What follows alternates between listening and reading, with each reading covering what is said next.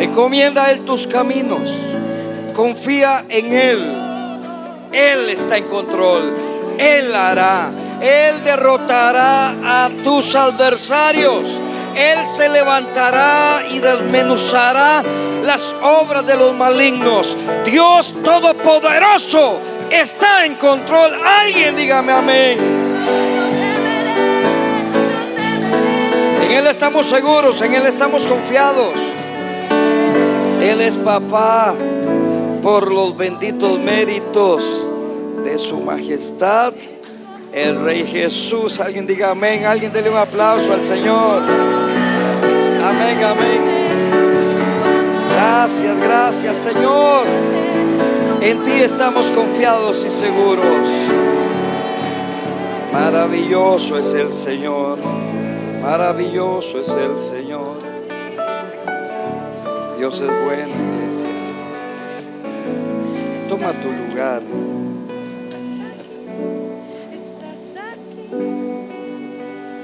Hubo algo que escuché entre todas las cosas que se hablan y se dejan de hablar. De pronto entre el sonido y el silencio, la voz de Dios siempre va a encontrar un lugar, al menos para aquellos que tienen oídos para oír. La voz de Dios que no necesariamente es sonora, pero es más real que lo que tiene sonoridad. Y en medio de ese, esa mezcla, no sé si de palabras o de silencio, escuché algo y lo comprendió mi espíritu. Y de eso quiero hablar contigo en esta mañana. Hoy, en la primera reunión de las 8 de la mañana, hablábamos sobre el hecho de que alguien tiene que tomar la conciencia de que los tiempos se han acortado y el día que tenía que venir vendrá. La Biblia dice un poquito más y el que ha de venir vendrá. Entonces no es tiempo para jugar ni para perder el tiempo. No es tiempo para la distracción, no es tiempo para hacer lo que no conviene que hagamos. Es tiempo para abrazarnos a lo que por regalo se nos dio, pero no porque sea regalo significa que tenemos que ser descuidados. No podemos jugar con una salvación tan grande. Y el día viene. Estoy seguro, totalmente seguro que estamos cercanos. Y en esa cercanía es tiempo de mantenernos correctos, firmes, caminando, avanzando, sin retroceder, sin distracción, porque Él viene. Y el asunto es que no se limita eso solamente a nuestro interés personal, particular o individual. Al menos no en mi caso, y yo creo que la gente sabia debería pensar igual. Es que más allá de mi bien, se trata de los míos, de mi familia, de los que amo, de mis amigos, de la gente que valoro, de los que conozco y los que no conozco. Los que así no sean parte de, de mi vida, también tienen derecho a la salvación en Jesús. Y algo hay que hacer por eso. El día viene, los acontecimientos se adelantan y todo está sucediendo a nuestro alrededor. Las señales de los tiempos están sucediendo clarísimas, clarísimas, clarísimas. Y, aunque no es mi tema ahora, pero, pero les decía, después de, de estar escuchando por varios días, empiezan a haber acontecimientos a nivel mundial que no los medios tradicionales, ellos en forma casi colectiva, no digo que todos, pues son mentirosos, fraudulentos, tergiversan la verdad, principalmente los medios de comunicación, entre comillas, más importantes. Eh, tenemos un problema, hemos confundido la palabra importante con, con capacidad y es diferente. Serán los más grandes a nivel de, de su aparataje, pero no son los más importantes. Importancia tiene que ver con la verdad, no tiene que ver con tamaño. Entonces ellos solamente van a hablar lo que está alineado al discurso de los que están manejando los hilos de la tierra. Pero cuando uno encuentra la información en las vías correctas, te das cuenta que está sucediendo. vi durante dos, tres semanas, estaba, se, le dio mucho en las redes sociales al tema del río Éufrates que se secó. Lo interesante es que la gente, los videos que sacaban, pues en lo que es el fondo del cauce del río o el, el piso del río, pues básicamente eran videos donde ponían a grabar algo y sonaban, se escuchaban voces ahí fuertes como si fueran monstruos, demonios, ángeles caídos. Yo no lo sé, no es mi asunto, no me interesa. Quiero observar desde el punto de vista objetivo. Cuando Apocalipsis registra que al derramarse la sexta copa, el río Éufrates se secó, dice la Biblia, y eso para mí no es un acontecimiento descuidado de parte de Dios. Yo decía, si el río Éufrates acostumbra a secarse todos los años, no hay mérito en la profecía o en el anuncio de Dios diciendo, cuando el río Éufrates se seque es porque la sexta copa se derramó. No, si se seca cada rato no hay mérito en eso. Lo cual me lleva automáticamente a mí a creer que estaba hablando de un acontecimiento único a lo largo y ancho de la historia. Y ya sucedió. Entonces, si usted y yo sabemos sumar si el río Éufrates se secó, yo no sé si, son demonios, ángeles caídos o quién es el que suenan esos agujeros en el fondo del río. Aparecieron ciudades que estaban eh, escondidas debajo del cauce. Eso es lo que sale en las noticias. Reales o amarillistas, eso es lo que hay. Pero hay una verdad, se secó. Y para efectos míos yo digo, Señor, yo no creo que ese secar es un secarse previo a lo que ya la Biblia anunció que sucedería. Entonces, si entendemos y yo estoy afinado en esto, fue derramada la sexta copa, lo cual nos posiciona ya no en una previa de los elementos finales. La escatología habla, algunos con posición pre, pos y medio tribulación, pero, pero es que la, teología no tiene la verdad, la teología es un esfuerzo intelectual en la gran mayoría de los casos del hombre por interpretar a un Dios que es, que es imposible interpretar. Pero si le crees, estás atinado. Entonces eso me, me lleva a mí a entender que tal vez nuestros cálculos no sean tan precisos porque lo que estaba escrito como aparente alegoría o metáfora, tal vez había que interpretarlo literal. Y lo que fue escrito, según la teología, de forma literal para cumplimiento literal, tal vez era metafórico. No lo sé, pero creo que hay cosas que hay que, revisar. Lo cierto del caso es que cuando tienes los antecedentes, las pruebas en la mano, ya no hace falta interpretación, tienes las pruebas. Están sucediendo las cosas y este no es tiempo para perder el tiempo. Es tiempo, número uno, para abrazarte de la salvación que el Señor Jesús te ha regalado. Y número dos, para tomar conciencia y responsabilidad que no estamos aquí para ser salvos. La salvación es el punto de partida. De ahí se desprende todo. Como siempre te, he dicho, el, problema es que venimos de una, de una cultura religiosa que con muy buena intención malinterpretó. No puedo decir ni siquiera la vida del reino porque el reino no había sido entendido en, en su momento. Todavía estamos con, estábamos con el Evangelio de Jesucristo en la dimensión natural humana. Casi que se veía el Evangelio como la, la, serie de fundamentos, reglas o preceptos de cómo los hombres tienen que vivir en la tierra. Ame a su enemigo, perdone, haga favores, haga el bien. Ese era el Evangelio en el cual casi que nace la iglesia, en esta, en esta parte de la historia. No había reino, no había nada. Y en esa ausencia a veces de profundidad, pero fueron eficientes en lo que les tocó hacer en aquel momento. Era la porción del muro que tenían que construir.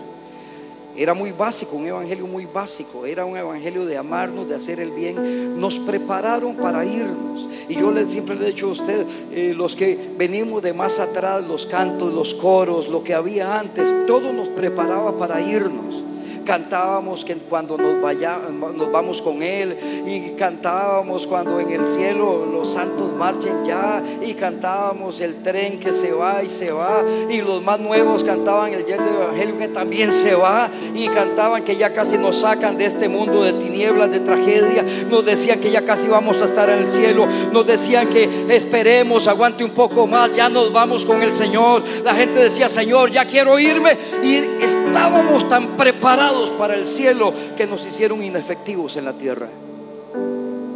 Dejamos de hacer lo que había que hacer aquí por estar diciendo, Señor, que a todo el mundo lo lleva el diablo, pero que yo me salve, Señor. Yo me monto en el tren que va para el cielo. Cuando los santos marchen ya cantábamos. Nos enseñaron a suspirar por el cielo y nos quitaron la mirada de lo que sí teníamos que tener claridad, la tierra. No, usted me dice, pero había que poner nuestra mirada en la salvación. ¿Para qué vas a mirar lo que tienes seguro si estás en Jesús? Nuestro punto era enfocarnos. Hay que hacer una tarea en la tierra. La salvación no es un tema personal, aunque lo es. Tiene que ver contigo. Pero una vez que la salvación por los méritos de Jesús te alcanzó, ahora ya no tiene que ver contigo, ahora tiene que ver con los tuyos, con los que conoces y no conoces, con los que respiran. La salvación es el punto de partida, no es donde se acaba la historia, es donde empieza la historia. Y eso no lo entendió la religión. Esto lo entendemos a través de la, esa cultura apostólica, un pensamiento de reino. Que entonces viene y nos sacude y nos dice, revisa las bases de tu fe. Porque nos enseñaron a entender que, que la salvación era como la meta final. ¿Cómo va a ser la meta final si es lo primero que te da Jesús? Ya está. Ahora, ¿qué vas a hacer con tu posición de un redimido? ¿Qué vas a hacer con tu posición de uno que ha sido constituido hijo de Dios por los méritos de Jesús? Seguir suspirando con lo que ya se te dio. Que yo creo que se puede perder. El punto de partida de la salvación, ya eres salvo, eres hijo de Dios, ahora empieza a construir reino, empieza a decirle a otro la buena noticia. Ve y hazlo de aquel discípulo que se fue a buscar a su amigo, que se lo encontró debajo de la higuera y le dijo, muchacho, encontramos al maestro. Tiene que haber un reordenamiento. Los tiempos se han acortado y no estamos haciendo nada. ¿Alguien está aquí? No es mi tema de ahora. Estábamos en la transmisión del podcast, Proyecto Vida Podcast, y escuché algo, yo no sé de quién lo escuché, algo de lo que siempre escucha, y entendí en mi espíritu algo un poquito más allá. De ahí nació lo que quiero compartir contigo en el nombre de Jesús tiene que ver en cierta parte con lo que te ha hablado, posiblemente. Pero no importa lo que enseñemos, todo es parte de un mismo discurso, de una predicación, de, de un mismo sermón. Todo es parte de un mismo mensaje. Jesús es el Hijo de Dios. Nos dio la victoria y en Él somos más que vencedores. No importa en la dimensión que hablemos, lo espiritual o lo natural somos más que vencedores. Y la frase no hizo distinción, lo encerró todo. No importa lo que se predique o lo que se deje predicar, todo está encerrado en un mismo discurso, en un mismo mensaje. Jesús es nuestra victoria. Nuestro asunto es que mientras religión con todos sus tentáculos influyentes siga legislando sobre el pensamiento de los hombres, las acciones van a estar torcidas inmediatamente. Porque si la ruta que tengo en mi mente está incorrecta, mis pasos van incorrectos. Si el pensamiento está atinado, si tengo claridad cuál es el puerto, créelo, así soplen los vientos, yo sé al menos la dirección que llevo. Entonces entendí algo.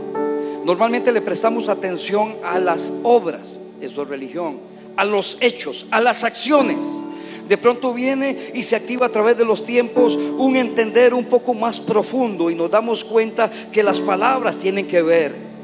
Eso no se le prestaba atención antes. Antes era simplemente reprenda al diablo, ayune, ore, etcétera, lo cual era extraordinario. Y nos hace falta mucho de eso en la iglesia de hoy. Pero después empieza el asunto de cuidas tus, palabras, habla positivo. Entonces ya vienen los ochentas, empieza a darse la unción profética en esa reactivación y ya la gente tiene conciencia, no solamente de hablar positivo, porque hablar positivo es el gemeleo, es la copia, es el clon de lo profético para lo religioso. ¿Alguien está aquí? Lo profético no es positivismo oral, lo profético es certeza que se anuncia antes que acontezca. Pero en la dimensión religión, ante la ausencia de revelación, pues dijimos, hablemos bien, profeticemos. Me encontré por allá una familia y siempre me llamó la atención. Me costaba entenderla porque de pronto llegaba y le preguntaba, ¿cómo está tu papá? Está sano. Pero no lo vi, ¿dónde está? Es que está en la casa, está sano. Entonces era hasta que un día entendí que lo que me estaba queriendo decir es que papi está enfermo, pero tenemos que hablar positivo. Querido, está enfermo. Di, mi papá está enfermo, pero Cristo lo levanta. Entonces creímos que esto estaba limitado a la confesión positiva. Pero si no hay entendimiento y no hay revelación, la acción está adulterada, no va a producir cambio. ¿Me estoy dando a entender? ¿Bajamos una rayita o vamos bien? Entonces, ¿de qué se trata esto? Empecé a entender que venía la confesión positiva, habla positivo.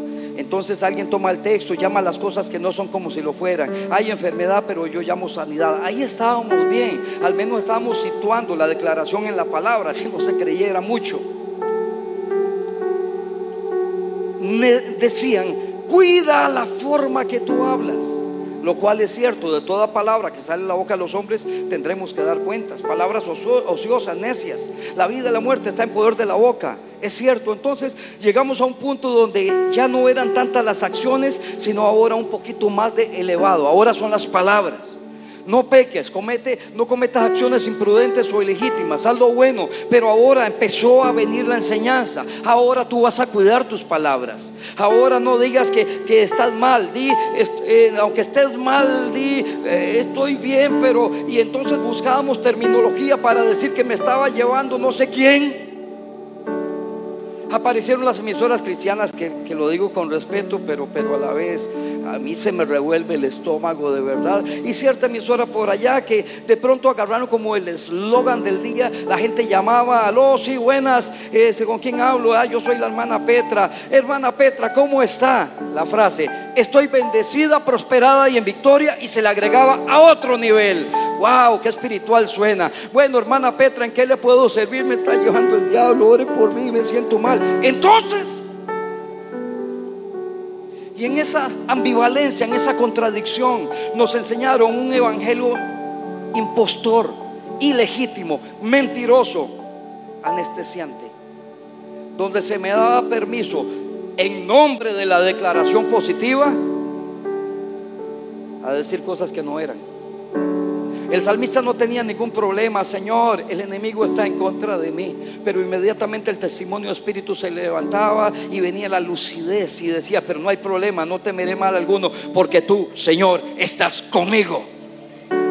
No se trata de una declaración positiva, se trata de la revelación que sustenta lo que declaras, lo que hablas, lo que dices.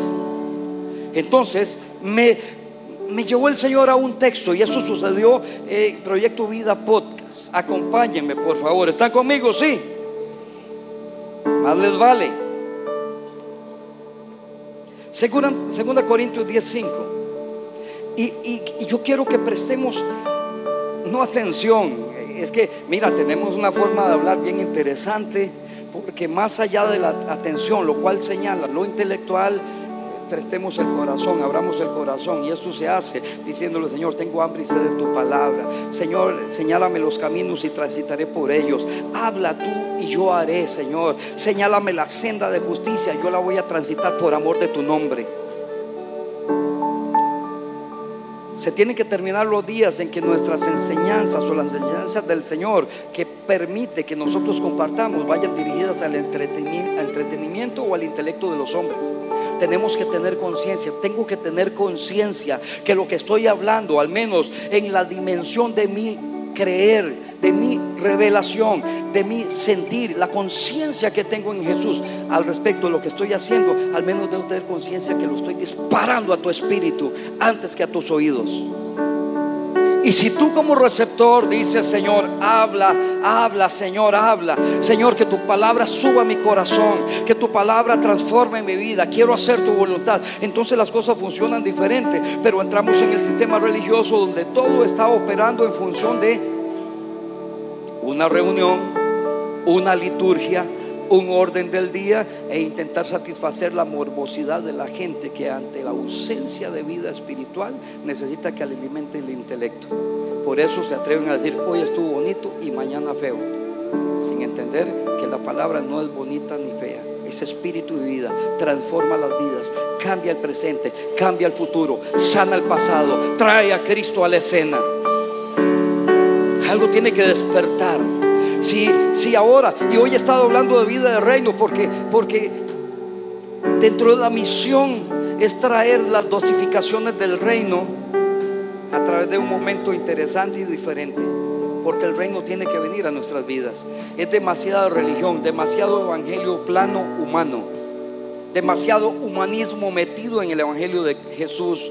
No porque Él lo contenga, sino porque los hombres han interpretado de la posición humana lo que solamente puede ser interpretado del Espíritu. Por eso no sucede nada.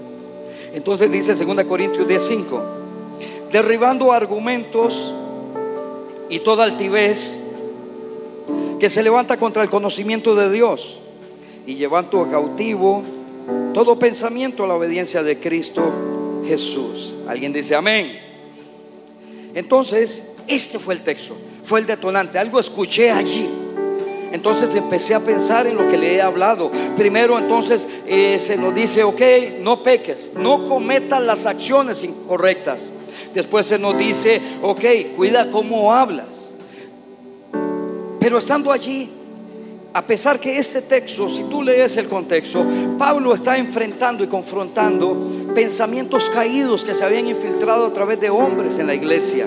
Gente que de alguna manera no se sujetaba, no quería sujetarse. Gente que de alguna manera se estaba levantando contra Pablo y contra la iglesia. Gente que le atribuía a ciertas acciones y enseñanzas de Pablo, se los atribuía a la carne y no al espíritu. Y Pablo dijo, miren, cuando yo vaya, mire, mejor, mejor ordénense porque estoy dispuesto a operar en la osadía que tengo que operar. Pablo no está hablando de discusión ni de pelea, no está hablando de golpear con el puño, no está hablando. Pablo está diciendo, voy con la verdad. Y si usted insiste en traer argumentos y posiciones ambiguas que no están alineadas a la palabra, voy con todo. Y con el Evangelio, con la palabra, con el reino, yo lo voy a hacer papilla. Yo sé que ese es el contexto, pero en la amplitud de la palabra, la palabra no se acomoda a un contexto lineal. La palabra tiene eternidad que la rodea y va en cualquier línea que el Espíritu la lleve. Entonces cuando yo leo esto, cuando lo escuché, entonces dice, derribando argumentos, recuerde, argumentos, tengan en la mente, y toda altivez, altivez, que se levanta contra el conocimiento de Dios y llevando cautivo todo pensamiento a la obediencia de Cristo. Entendí algo que siempre hemos entendido, pero a veces lo entendemos en el nivel intelectual, pero cuando se nos revela algo, las cosas cambian llevando cautivo todo pensamiento. Y me di cuenta que nuestro asunto no es luchar con las palabras que salen de mi boca. Mi asunto no es luchar con las acciones que cometo, las legítimas o las ilegítimas. Mi asunto empieza antes que eso, porque ahí estamos. La iglesia nos enseñó en su versión religiosa que hay que luchar con esta carne, no que, que no haga pecado, pero es muy difícil. Es muy difícil, dicen algunos. ¿Cómo voy a decirle a mi cuerpo que quiere pecado que no peque? Es que hay una, hay una raíz de todo eso y empieza en los pensamientos. Y ahí es donde hay que cortar. Cortas el pensamiento, se elimina la acción. Cortas el pensamiento, la boca ni siquiera lo va a pronunciar. Es el asunto donde, donde está verdaderamente eso. Entonces Pablo, aunque está hablando de un contexto que ya le hablo, pero la palabra viene y esto no es manipulación de la palabra, esto es entender la extensión, la amplitud, la profundidad y el diseño de una palabra que es espíritu. Por lo tanto, como es espíritu, no, no es una vara que no se dobla. Lo que, lo que está diciendo Pablo es, ok, argumentos, pensamientos, altivez, razonamientos, todo lo que va en contra del conocimiento de Dios, llévalo cautivo a la obediencia de Cristo y te darás cuenta que las acciones ni siquiera habrá que hablar de ellas. Es un asunto de donde empieza el mal. Y me vino me vino a la mente un recuerdo con mi padre, mi papá. Cuando yo estaba pequeño, había un árbol, no sé si dos, no me acuerdo, pero eran árboles, uno o varios. Y aquí en nuestro país hay un arbusto que es un, parásito. Lo conocemos popularmente como matapalo. Matapalo. Entonces mi papá siempre me decía, me decía, mira, vea, ya que está el árbol, tiene matapalo, ve, quítaselo, córtalo. Entonces yo iba, tomar un cuchillo, una sierra, yo no sé qué momento, y lo cortaba.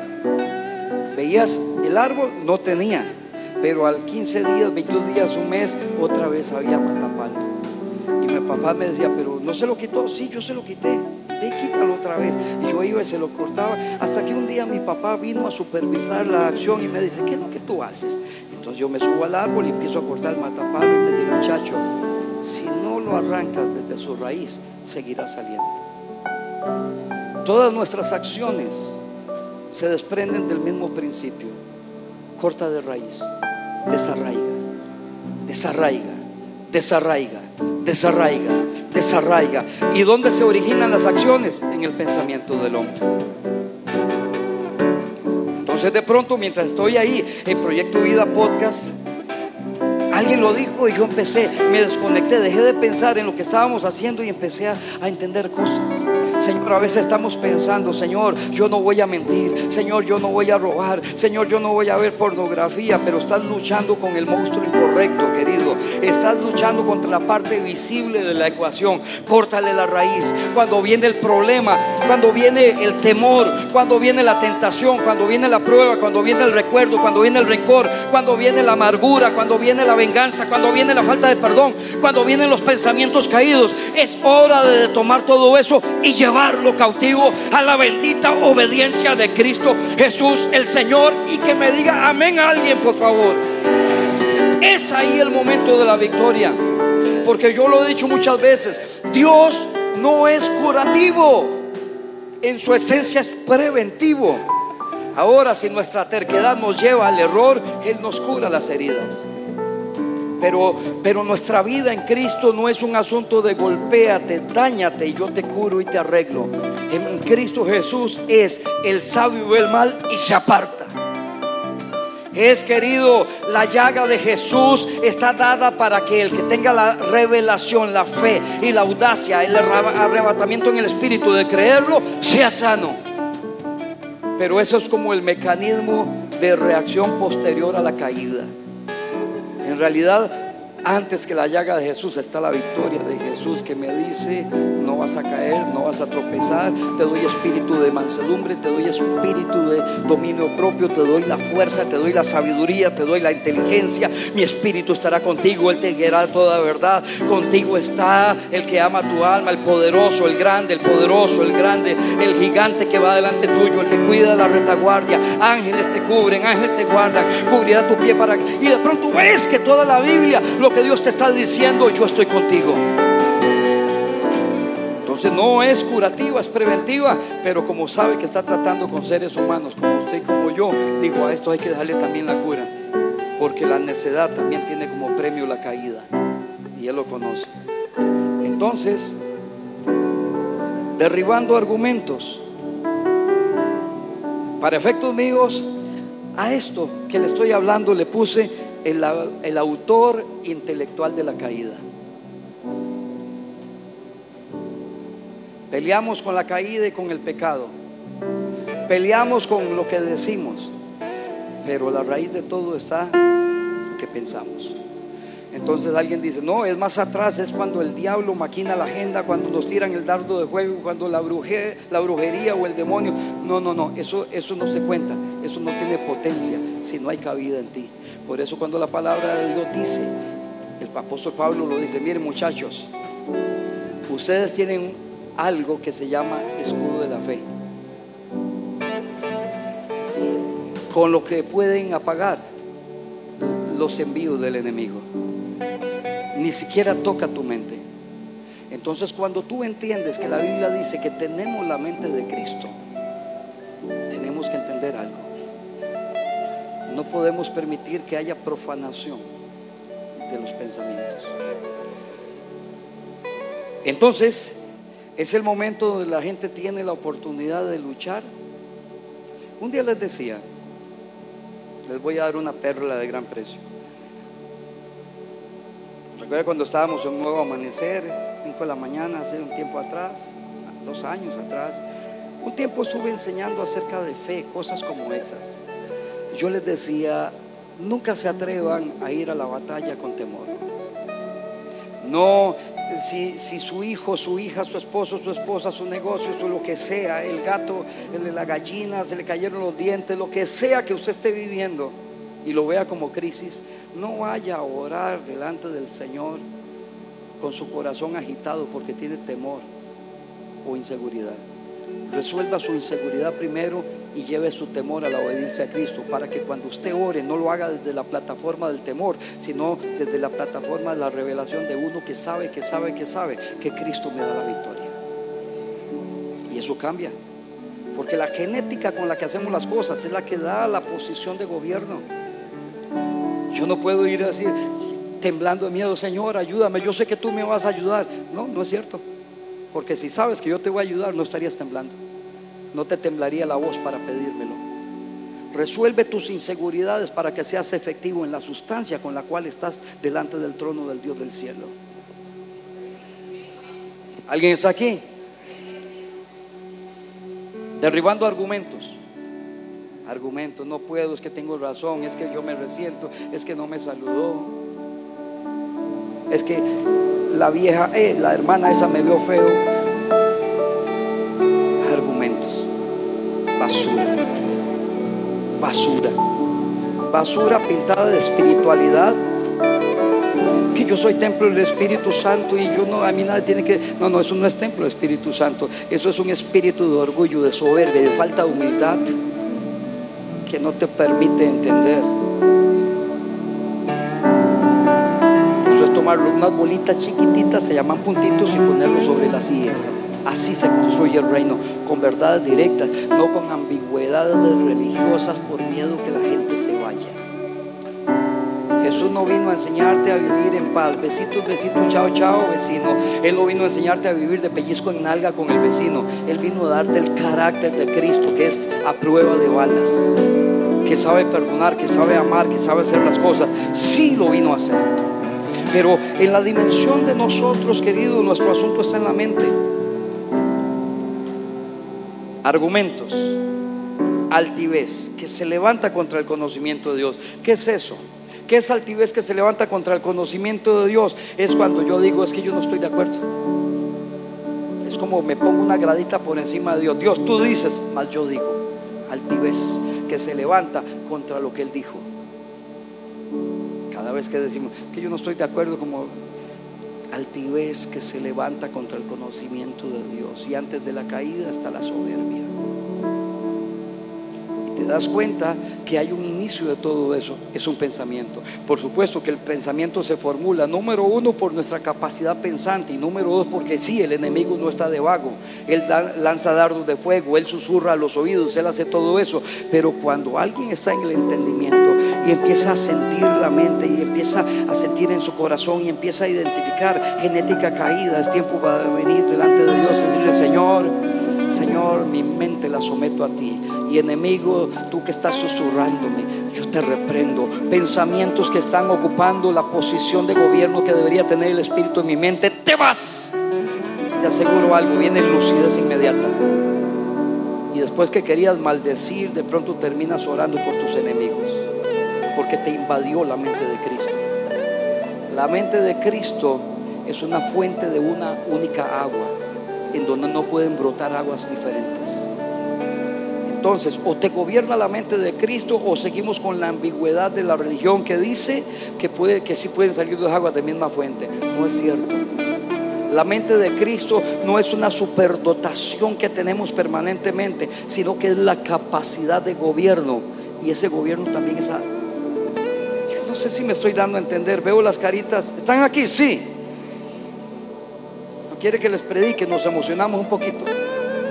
Creo que es necesario construir desde la base de la inteligencia y desde la base de la revelación. Así abarcamos los dos ámbitos. Porque la gente está acostumbrada simplemente al discurso y a la predicación. Oh, qué bonito estuvo hoy. No, lo que usted está diciendo es que hoy le movieron las emociones, pero no lo construyeron por dentro. Y lo que te va a hacer caer, querido, no es la construcción, son las emociones fundamentadas en hechos no reales. ¿Alguien está aquí?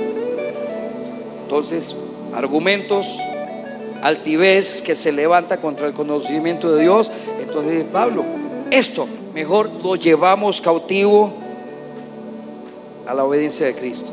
Todo pensamiento. Ahora, es que esa palabra yo siempre la tengo que recalcar.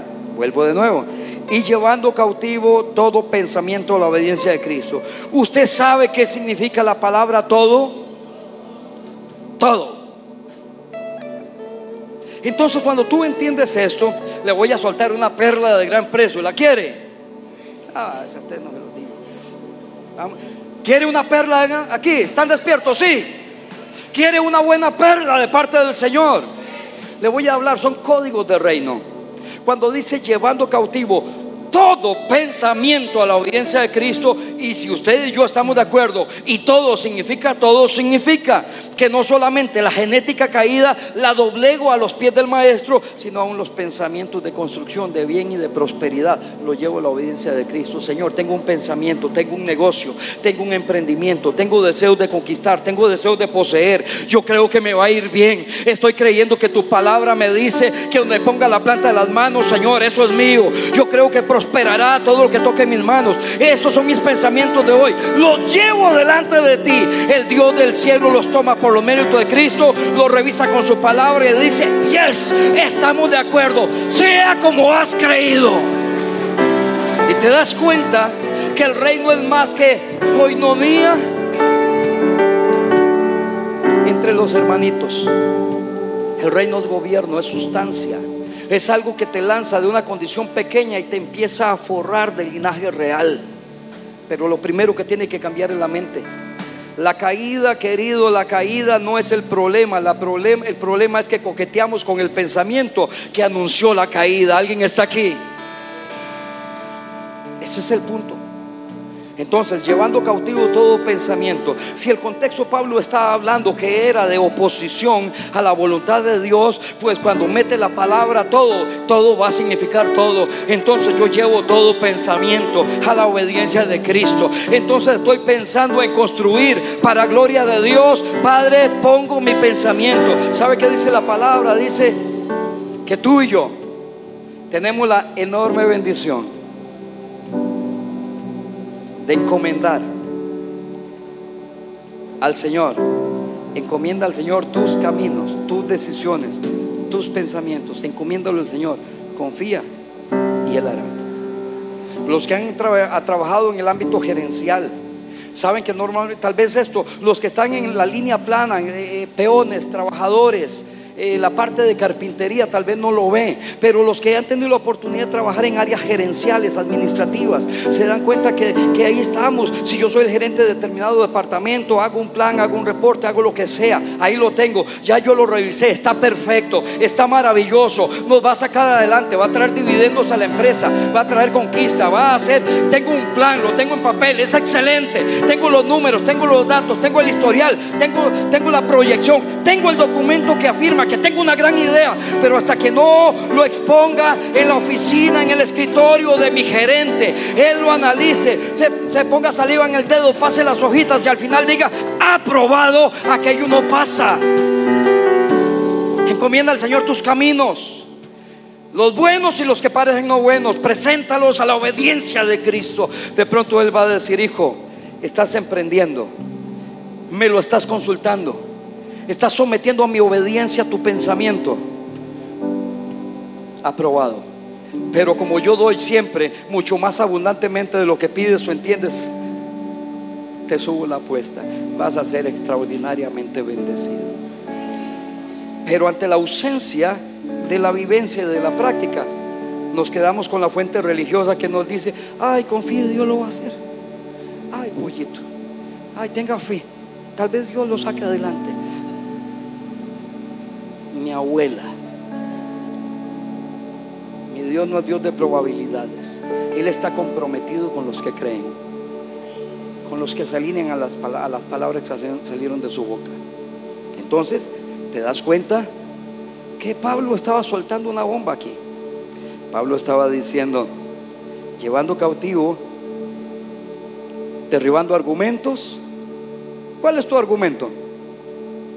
Entonces, cuando tú ves el contexto, sí había gente oponiéndose a la enseñanza de Pablo, la cual era el reino, era Jesús. Gente alborotando la iglesia. Pablo decía, cálmese, porque ahora estoy hablándole mansito, pero estoy dispuesto a operar con la osadía que ustedes saben que yo puedo operar. Y si yo llego ahí, les voy a decir, muéstrenme sus argumentos y yo te muestro mis verdades. Porque el argumento está anulado delante de la verdad. Argumentos son los a mí me parece, las verdades son los así es. Argumento es yo opino, como cierto personaje por ahí. Pero en Dios las verdades es así ha dicho el Señor. Un argumento se anula delante de las verdades. Por eso lleva cautivo tus pensamientos a la obediencia de Cristo Jesús el Señor. Tú te vas a dar cuenta que no es un asunto de necesitas la firma del gerente para que Él prospere tus planes, dice la palabra. Él prosperará. Él prosperará. Él prosperará tus planes, dice la palabra. Él prosperará tus planes. Él prosperará tus planes, pero encomienda al Señor tu camino, tus planes, tus propósitos. Toma tus pensamientos y ve en oración y dile, papá, esto es lo que estoy pensando. ¿Está alineado lo que tú crees? ¿Está de acuerdo a tu voluntad para mi vida? Ay, papá, prospéralo. Si ves que hay aquí genética corrupta que me va a desviar del camino, quítalo. Y cuando tú pones delante de él tus pensamientos, tus argumentos, tus razonamientos, tu información, el Dios del cielo toma su sello de color rojo carmesí, lo revisa, aprobado. Pero también tenemos una responsabilidad de deshacernos de lo que no es. Escucha lo que te voy a decir. Te aseguro que en el momento que tomemos la responsabilidad y antes de la responsabilidad, conciencia, porque la mayoría de cosas que hacemos las hacemos sin estar conscientes de lo que estamos haciendo. Porque estás aquí hoy. Si somos honestos, la mayoría, enorme mayoría, no tiene una verdad consciente que responder a esa pregunta. ¿Por qué estás aquí hoy? Entonces me van a contestar una vez más ambiguamente la, la, respuesta romántica. Ah, porque Dios es mi Señor, Él es mi Salvador, porque yo lo amo, porque hay que congregarse como dice la palabra. Y me vas a soltar todos los versos que me sé y los que no me sé. Pero esa no es la verdad. Eso me lo está sacando como un razonamiento correcto, pero lo correcto no necesariamente es verdad. ¿Por qué tú estás aquí?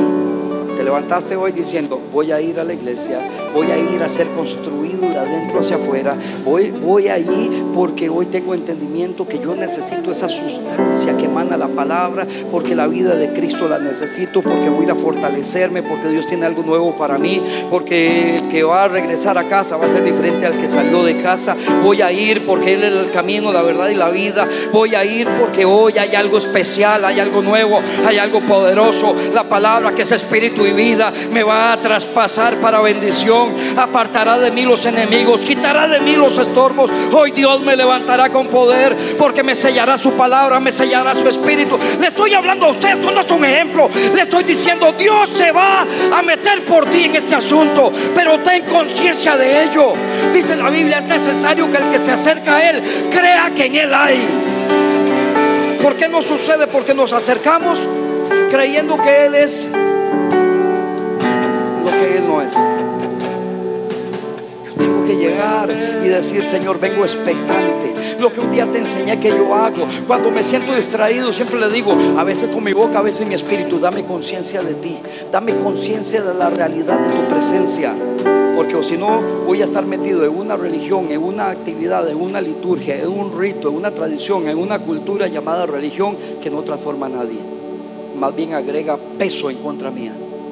Porque entre más sepa y menos haga, de eso tendré que dar cuentas. Entonces, escucha. Dice el Salmo 112. Si están conmigo?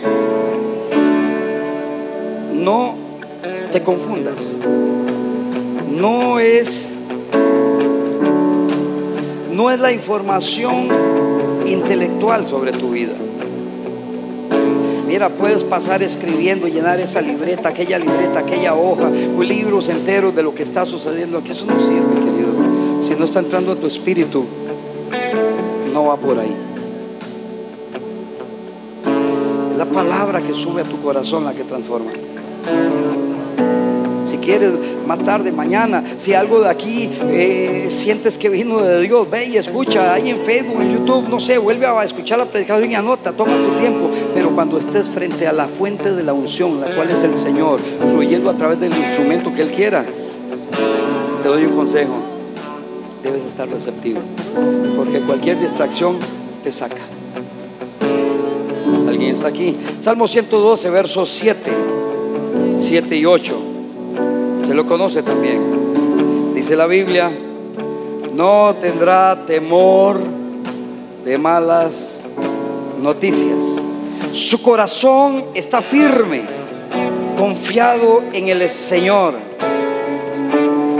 Asegurado está su corazón, no temerá hasta que vea en sus enemigos su deseo, o sea, hasta que vea que Dios se encargó lo que tenía que encargarse. No tendrá temor de malas noticias. Entonces tú vas a entender qué es el temor. Aparte de ser un espíritu, un demonio, lo cual sí lo es, pero empieza por insinuaciones a nivel de pensamiento. Te van a herir, lo vas a perder, te van a despedir, te van a hacer daño, se va a ir de la casa, ya no te ama. Son insinuaciones. El problema es que entonces la gente se activa en esas declaraciones para venir delante de Dios, Señor, es que se me va a ir. Ya no te escucho, yo no escucho la genética caída. Así a la religión le duela lo que estoy diciendo. Porque no hay comunión, luz y tinieblas. Entonces alguien ¿será que Dios es tan insensible? Tú no lo has entendido. Él no está comprometido con tu cara de tristeza ni con tu necesidad. Él está comprometido con la palabra que tú crees en tu corazón y que Él es fiel para cumplirla. Eso es lo que activa. Religión nos enseñó, vea, ponga, ayune, ponga cara de tristeza, dígale a Diosito, vea, Diosito es bueno, Él te va a responder, ¿no es cierto? Porque es lleno de misericordia y de gracia, de pronto mueve dos, tres cositas. Pero el Señor dice, háblame, vamos, dime, dime, dime, dime, ¿qué me vas a decir? Porque si me vas a hablar genética caída, está listo. Te hablaba, ¿recuerdas? Te hablaba Adán, Eva, todo el tema. Entonces Adán le dice, Señor, y el padre le dice, Adán, ¿dónde tú estás? Señor, estoy escondido. ¿Cómo que estás escondido? ¿Por qué estás escondido? Es que estoy desnudo. ¿Cómo que estás desnudo? ¿Y por qué te, estás desnudo y por qué te escondes? Es que siento vergüenza. Me siento desnudo. El Señor le dice, vení acá, Adán, me estás hablando con genética caída. En, mi léxico, en, mi, en mi entendimiento, en mi sustancia, en mi ser, en mi santidad, no existe la palabra desnudez o del hebreo ausencia de cobertura. Si entonces me estás diciendo que no sientes cobertura, es que algo te separó de mí. Me estás hablando de desnudez, me estás hablando de esconderte. Yo no te enseñé a esconderte. Mi filosofía de vida es que la luz se pone sobre el monte, la lámpara se pone sobre la mesa donde todos la vean y tú te estás escondiendo. ¿No será que te has expuesto al que tiene la genética caída y corrupta? Porque no estás hablando como yo. Yo no hablo de esconderme, yo hablo de, exhibirme a plena luz del día. Yo no estoy hablando de desnudez, yo hablo de cobertura. Yo no hablo de vergüenza, yo hablo de dignidad. Adán, no me digas que te sentaste a los pies del maestro equivocado. Yo te he dicho mil veces. La palabra, la Biblia, Reina Valera, habla de un árbol que da un fruto y le llama manzana. Pero en el hebreo la palabra árbol significa maestro y significa enseñanza. Traducción, el Dios del cielo le dijo a Adán, no me digas que te sentaste a los pies del maestro y de la enseñanza caída. Porque estás hablando como un caído. Y no estoy comprometido a los que vienen a mí hablando caído. Pero cuando en la brecha se para uno que dice, Señor, tal vez no tengo trabajo, tal vez me despidieron, tal vez, Señor, no siento fuerza, tal vez me siento debilitado y cansado, tal vez, Dios mío, todo el mundo me está diciendo que no lo voy a lograr, pero tu palabra dice, no he visto justo desamparado, ni su bendita descendencia que mendigue pan. El Dios del cielo dice, ahora sí, tú y yo nos estamos entendiendo, pídeme y te daré, hasta un lado porque te cae el pan encima. Tú vas a entender los ordenamientos del reino religión tiene que hacerse a un lado porque el reino es una locomotora potente que trae virtud, trae sabiduría, trae gracia, trae poder, trae efectividad, trae manifestación de lo que Él ha dicho.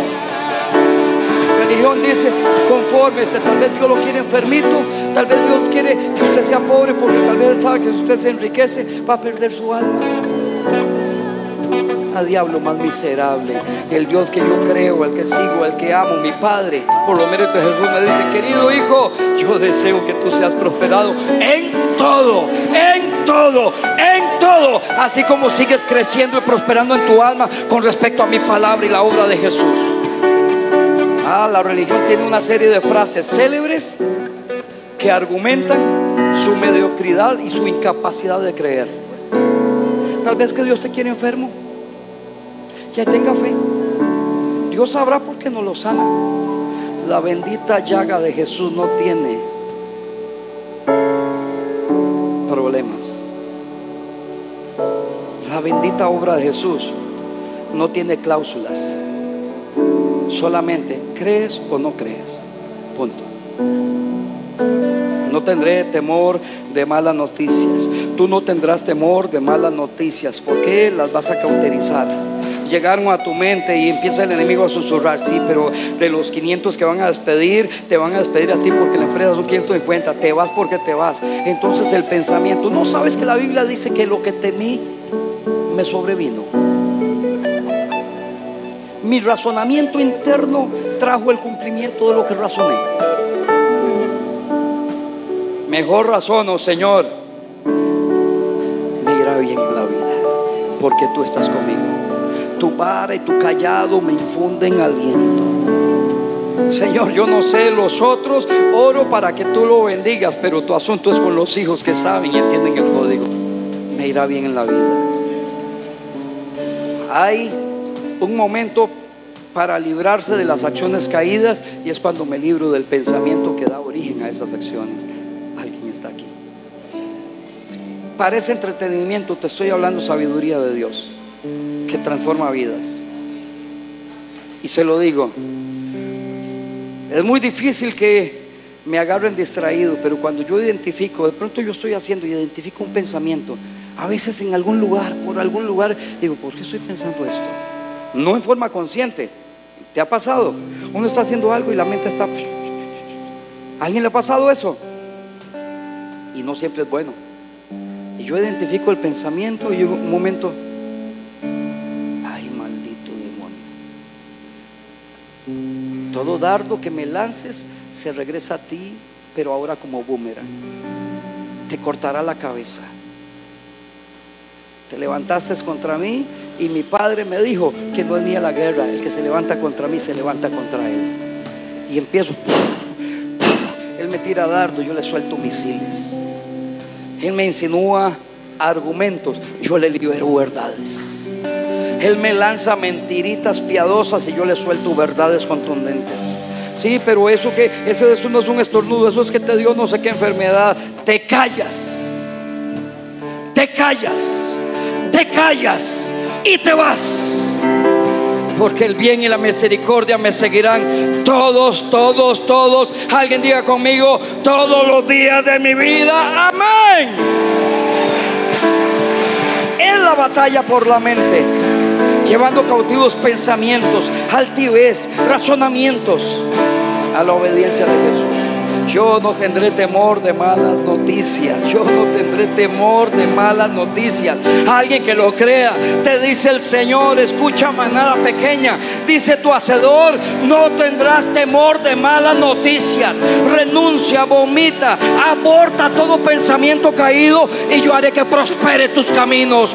Quita lo que no es y pon lo que es. Dale camino al Dios que no miente, que ha prometido que estará contigo. Todos, todos, todos, todos todos los días de tu vida. Alguien alabe el nombre del Señor en esta bendita mañana.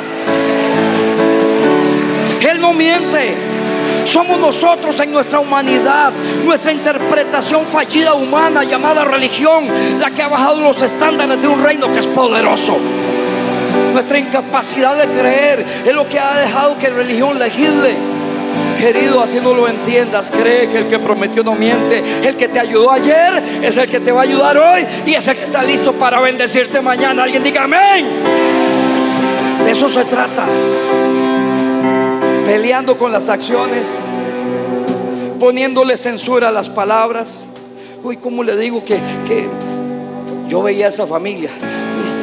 ¿Cómo le digo, cómo le digo al apóstol que, que mi papá está enfermo y no vino? Ah, es que mi papá está sano en casa.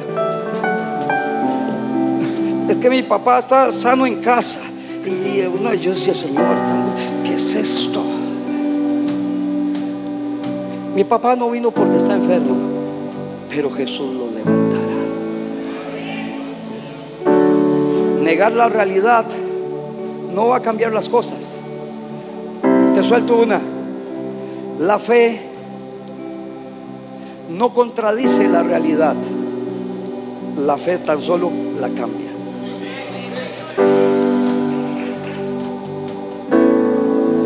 Nadie está contradiciendo que no tengas el dinero. La fe no contradice esa realidad, pero te la cambia. Y te duele. Ay, es que me duele cuando me río, estoy enfermito. La fe no contradice esa verdad, esa realidad, tan solo la cambia. Sí, pero es que lo estoy perdiendo todo. La fe no está negando los números contables. La fe dice, eso es mentira. No, no, la fe lo cambia. De rojo pasa a azul. De poco pasa a mucho. De pequeño pasa a grande. De insípido pasa a sabor. De, ay, alguien está aquí en esta bendita mañana. Te estoy hablando que hay un condicionamiento mental. Por eso el Señor dijo, no te olvides. Tú tienes la mente de Jesús. La religión lo convirtió en una declaración romántica. El reino lo que te dice es, tienes una mente gubernamental que te da la autoridad y el poder desde la plataforma de gobierno para sacar toda esa basura que quiere legislar en tu contra.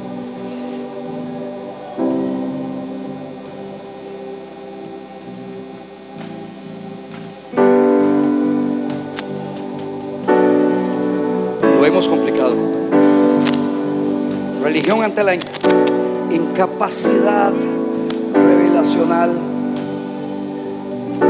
Tomó la palabra y la enseñó como una palabra. ¿Y el espíritu para cuándo? Porque la letra sin el espíritu mata, más el espíritu es el que vivifica, el que le ha sentido al texto. Los fariseos manejaban Torah, todo lo tenían, manejaban Torah, Biblia, como quieras llamarle, o lo que había en aquel momento Torah, escritos y profetas, pero no generaba vida. Jesús apareció conociendo la misma letra, pero le adicionó el espíritu de la revelación. Y dijo, yo no vine a contradecir la ley o la Torah o lo que ustedes creen. Yo vine a traer la revelación que le da el correcto, la correcta interpretación.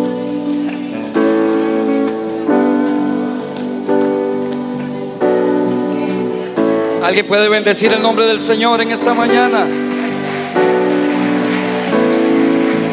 Se trata de eso.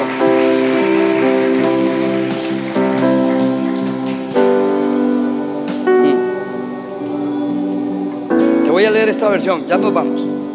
No me doy cuenta que ahora empezamos, pero ya nos vamos. De veritas, de veritas. Este texto es una versión, te lo voy a leer en Reina Valera, escucha. Colosenses 3, 1 y 2. Y luego te doy otra versión más apegada a escritos más alineados al original. Original no se refiere uno a escritos originales porque no existen o deben estar guardados. Uno se refiere a escritos que descienden del hebreo con sustancia, cultura y pensamiento hebreo. El cual es el correcto, no el griego. Dice Colosenses 3, 1 y 2. ¿Están listos? Sí, pues habéis resucitado con Cristo. Buscad las cosas de arriba, donde está Cristo sentado a la diestra de Dios. Poned la mira en las cosas de arriba, no en las de la tierra. Ahora te lo voy a, liberar en una versión apegada a los escritos correctos. No es que Reina Valera esté diciendo algo contrario, no lo es. Pero desde la transliteración que llevó a la traducción, que llevó a la interpretación, le faltan condimentos, ingredientes. No cambia doctrinalmente el texto, pero le afecta la profundidad. ¿Me doy a entender? Entonces mira lo que dice el texto. Así que, si fuiste resucitado con el Mesías, entonces, busca las cosas de arriba donde el Mesías está sentado a la diestra del eterno Dios. Escuche esto. Enfoquen sus mentes en las cosas de arriba, no en las cosas de la tierra. Y ahí te das cuenta que vamos por buen camino. Enfoquen sus mentes en los diseños. Enfoquen sus mentes en las cosas donde la polilla, el orín no pueden trastocar nada. Enfoquen las cosas, su mirada, su mente, donde están las verdades. Enfoquen su mirada donde están los almacenes llenos de órganos, hígados, páncreas, ovarios, intestinos, corazones, músculos cardíacos, donde están las arterias, las venas. Ubiquen su mente en las cosas donde están los almacenes. No te preocupes en el diagnóstico médico. Ubica tu mente, tu pensamiento. es que si la mente eh, me dice que, que, el corazón, yo no sé lo que diga el papelito, fuchi papelito. Mi mente está en las cosas de arriba, donde el Dios del cielo ha hecho provisión para todos los que creen en su bendito nombre. Alguien dígame, amén. Es un tema de mente. Yo sé que es de espíritu, pero le estoy hablando esta es la, estructura humana. Que si lo entendemos. Enfocan sus mentes en las cosas de arriba.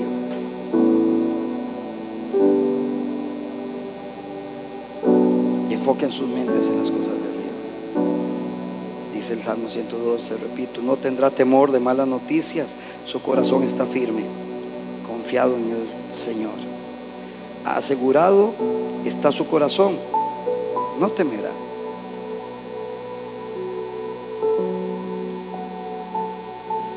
Tienes que aprender algo. Número uno, la mala noticia no significa una acción devastadora.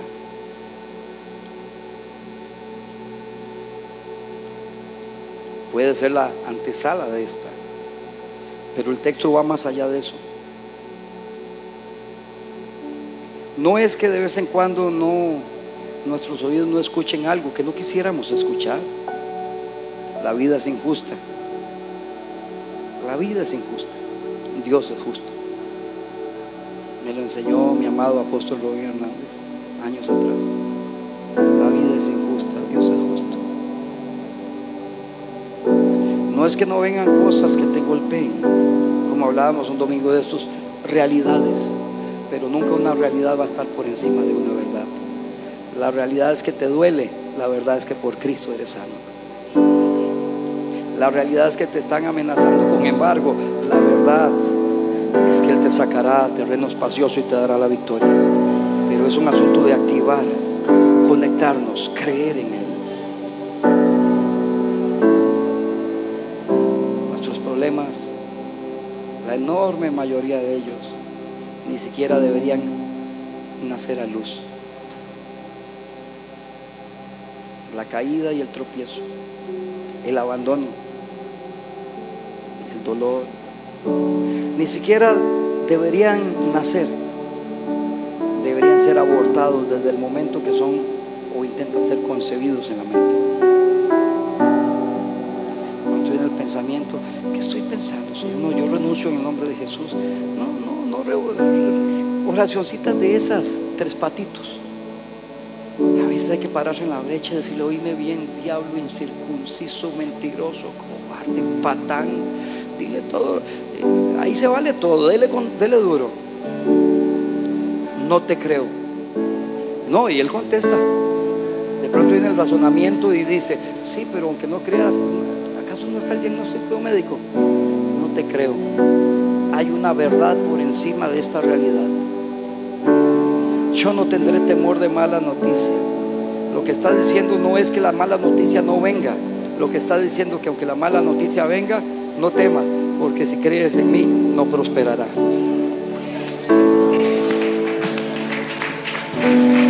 Ponte de pie, iglesia.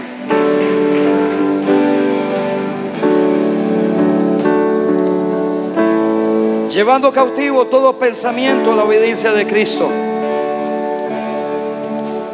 Miedo a fracasar, maquinaciones, pecados, actos, no es por ahí donde empieza nuestra victoria. Nuestra victoria empieza cuando cae el razonamiento, cuando cae el pensamiento, cuando cae el temor. Es momento de decir, te vas de mi vida. No tendré pensamientos caídos porque mi Dios me dará la victoria. No tendré temor de mala noticia, porque el Señor está conmigo. Yo declaro que aunque el enemigo me amenace con destruirme, al contrario, el bien y la misericordia me siguen y contra él se volverá el Dios en el cual confío. El que puso emboscadas en mi contra caerá en sus propias emboscadas. Los que se jactaban y se reían y decían, ea, ea, serán confundidos en gran manera. Y dice, no habrá descendencia que lo recuerde. Porque mi Dios me da la victoria. Yo lo creo, yo lo creo, yo lo creo, yo lo creo. Empieza con un planteamiento de rechazar todo lo que va en contra del conocimiento de Dios. Ahí es donde inicia. Yo rechazo todo lo que se levanta contra el conocimiento de Dios y lo llevo cautivo a la obediencia de Cristo Jesús. Y lo que no pasa ese filtro, querido, te tengo una noticia. Lo que no pasa el filtro de Jesús, no pasa el filtro de Jesús. Así como la sangre del cordero en los postes y en los dinteles de las puertas en Gosén, Egipto. Eso era un filtro que determinaba quién pasaba por esa puerta y quién se quedaba afuera. La muerte no era bienvenida, hay un filtro. La sangre de Jesús me da la victoria.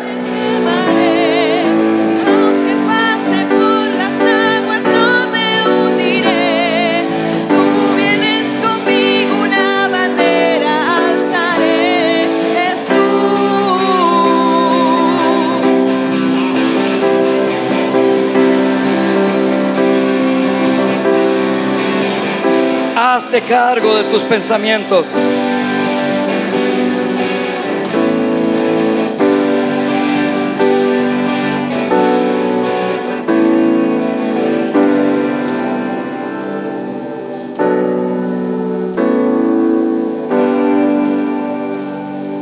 Hazte cargo de tus pensamientos, llévalos a la obediencia de Cristo. Esto incluye actitudes. Antes que aparezcan en la acción, lo no me da la gana, lleva tu voluntad a la obediencia de Cristo y tal vez vas a aprender a decir, sí Señor. Encomienda tus caminos, confía en Él. Él va a hacer. Caminos tiene que ver con tus ideas, planes, diseños. Son nuestros caminos. ¿Entiende? En la mente del hombre un camino inmediatamente vemos el camino del punto de salida al punto de llegada. Lo que la Biblia dice no es el recorrido del camino, lo que la Biblia está hablando antes de emprenderlo. Señor, tengo esta idea, tengo este plan, este razonamiento, tengo este camino. Expongo este camino delante de ti. Yo confío en ti y sé que tú harás. Tú certificarás si esta es la ruta o si esta es la ruta. Es el premio. Es consagrar la intención.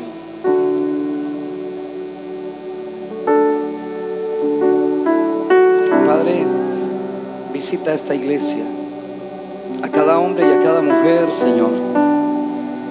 Entrégale la capacidad en Jesús de tomar la mente de Jesús y en esa posición de gobierno y de sabiduría, entender a través de la sabiduría y el discernimiento qué cosas vienen de ti, qué cosas no vienen de ti. Señor, dale la sabiduría y la fuerza para quitar de su campo las malas bestias y ayúdales a prosperar cuando siembren la semilla correcta. Apártales de ellos las compañías corruptas, los que murmuran y susurran a sus oídos hablando cosas que van en contra de tu conocimiento. Señor, que se acerquen a los sabios para que sean más sabios. Quita los necios de su lado. Las compañías corruptas, Señor, en el nombre de Jesús. Si ellos tienen la fuerza, voluntad y la decisión de tomar decisiones hoy y renuncian a eso hoy, Señor, apártalos. Señor, libera nuestra mente. Señor, que la unción que pudre el yugo venga a nuestras mentes. Vamos. Si, si lo, lo, tomas como una señal de fe o punto de contacto, aunque no significa que si lo haces o no lo haces no suceda, pero si quieres pon tu mano igual allá en casa sobre tu cabeza y lleva cautivos tus pensamientos. Yo veo por el Espíritu, hay gente que estaba siendo atormentada con pensamientos, hay pensamientos de traición, pensamientos de fracaso, pensamientos que los destituían, que los descarrilaban, pensamientos que estaban tramando hacer cosas incorrectas. Lleva eso a la obediencia de Cristo y cree que hay un plan superior que te llevará a terreno espacioso. Señor, todo diseño antagónico a tu reino, a la luz, lo llevamos cautivo a la obediencia de Cristo. Renunciamos a pensamientos caídos. Vamos, dilo. Renunciamos a pensamientos caídos. Renunciamos a planes, a maquinaciones, a argumentos, a agendas. Renunciamos, Señor, a todo lo que en nuestra mente se estaba gestando, que tenía como fin común el mal, que tenía como puerto de llegada la destrucción. Renunciamos a los pensamientos caídos, a los negativos, pensamientos de muerte, de destrucción de abatimiento, de cansancio, pensamientos de rechazo, pensamientos, Señor, en contra de tu voluntad y en contra de mi bendición. Renunciamos a eso, renunciamos a los que lo lanzaron, a los que lo susurraron, a los que lo provocaron. Renunciamos a lo que ha ensuciado nuestra mente y nuestro corazón. Quitamos de nuestra vida lo que empaña la visión. Hoy ponemos nuestros ojos en Jesús, el autor y el consumador de la fe. Renunciamos a Satanás, al diablo, a los demonios, a sus mentiras a sus hechizos, a sus argumentos, a sus falsedades. Renunciamos a toda obra del diablo. Hoy establecemos nuestra mente en la posición correcta. Nuestra mente está también escondida con Cristo en Dios. Hoy nos levantamos en el poder del Espíritu, con mente lúcida, con mente clara, con mente ganadora, con la mente de Cristo. Nos despojamos de toda influencia demoníaca, toda influencia de humanismo, de relativismo, de filosofía humana, hueca, torcida, de todo lo que nos aparta del conocimiento del bien. Hoy, Señor, Padre, clamamos a ti, Dios Todopoderoso, guía nuestros pasos, lleva nuestros caminos y muéstranos la bendita senda de la victoria por amor de tu nombre, en el nombre de Jesús. Y la iglesia dice, amén. Alguien que alabe el nombre del Señor en esta maravillosa mañana. Vamos, vamos, vamos, vamos, vamos. No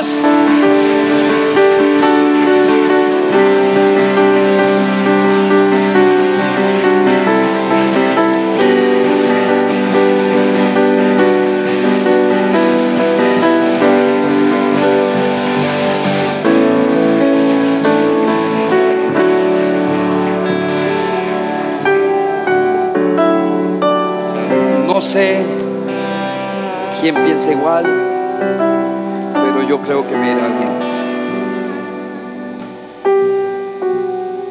Yo creo que lo lograré. Yo creo que no ha nacido quien pueda destituir de mi vida al autor de mi salvación. No ha nacido quien pueda derrumbar los proyectos de Dios para mí. Creo que me irá bien que Él prosperará la obra de mis manos. Me posicionará en el camino correcto. Impedirá que yo tropiece. Yo creo que el dolor no es bienvenido en mi corazón. Por lo tanto, mi corazón descansa en confiado. Yo creo que en mis noches Él me sustentará.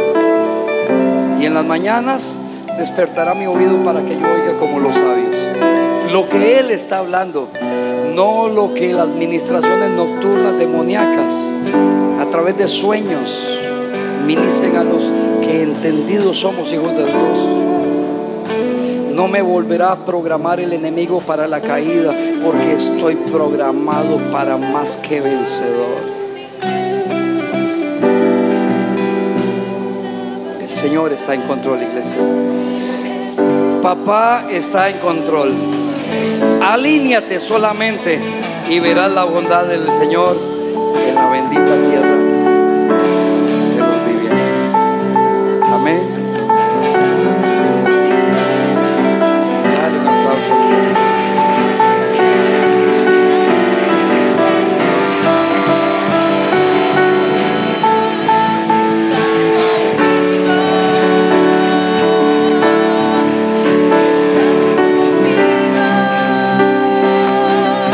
pensamientos negativos.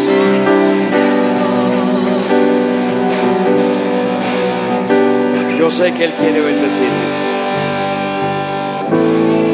Yo sé que Él quiere bendecirme. No sé si hay uno o dos que crean lo mismo. Yo sé que Él quiere bendecirme. Allá vamos, vamos, vamos. En casa, en casa. Yo sé que el Señor quiere bendecirte. Yo sé que el Señor te ha señalado no para que vivas en la tierra de los vivientes como los que no tienen esperanza, sino Él te sembró en esta tierra donde tú estás para que veas su bondad, para que veas su victoria, para que crezcas. No te quejes, gigante, porque son más los que están a tu favor que los que están en contra. No te quejes, no desmayes tu corazón, porque no es contra ti la guerra, es contra el Dios Todopoderoso, el que te da la victoria, el que te sigue de poder. Vamos, iglesia, Dios es bueno. Thank you.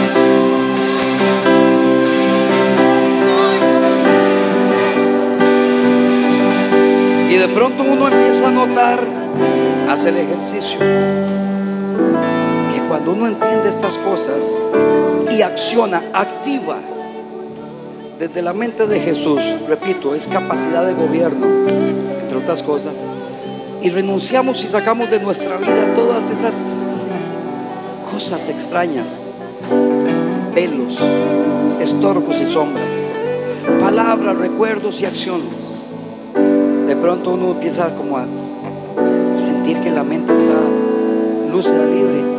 Uno cierra los ojos y casi que internamente puede ver uno que hay luz dentro de mi cabeza. Ese es tiempo para profetizar, para creer y para darle ruta a tu vida.